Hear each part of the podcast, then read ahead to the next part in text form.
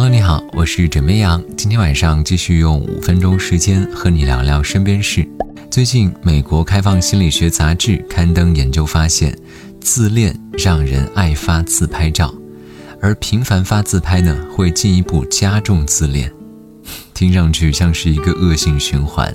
研究人员推测，在过度发社交媒体自拍照的人，大约有百分之二十可能面临着病态自恋的风险。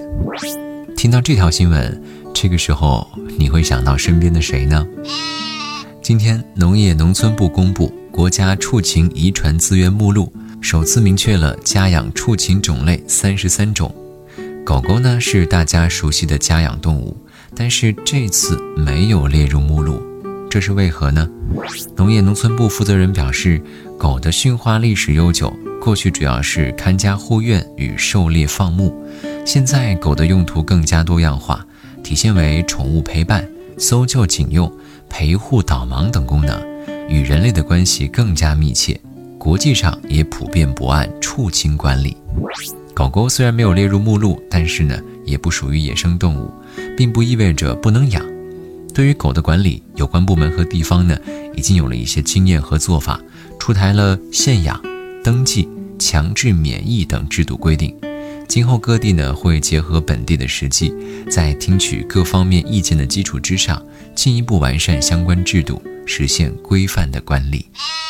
据报道，吉尼斯世界纪录认定的世界最长寿男性鲍勃·维顿，二十八号在家中去世，享年一百一十二岁。维顿豁达幽默，他曾经告诉记者：“笑十分重要。”在他看来，世界上绝大多数麻烦都是由那些太把自己当回事儿的人导致的。俗话说：“一笑解千愁。”在日本的一项研究发现，笑容不仅会温暖心灵，也保护了心血管。研究人员进行了为期五年的研究，发现发笑频率低的群体中，男性、吸烟者、不运动者和糖尿病患者居多。相较发笑频率最高者，最不爱笑的人，全因死亡率达到了一点九五倍。研究人员表示，该新研究表明，不苟言笑。或可成为导致早亡和心血管事件的危险因素。日常生活中呢，多给自己找些乐子，常常大笑，有助于延年益寿。你知道吗？一支烟长度小于等于十厘米，重量大概一克，但是，一旦被点燃，至少能够产生四千多种化学物质，已被确认为致癌物的就有六十九种。生命的每分每秒都离不开呼吸，吸烟和二手烟对身体的每一个部位都会造成严重的伤害。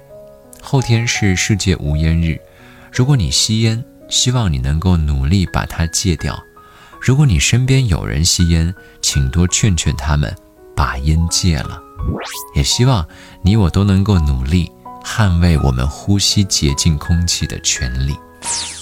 好啦，到周末了。希望你能够好好休息，调整状态。我是枕绵羊，跟你说晚安，好梦。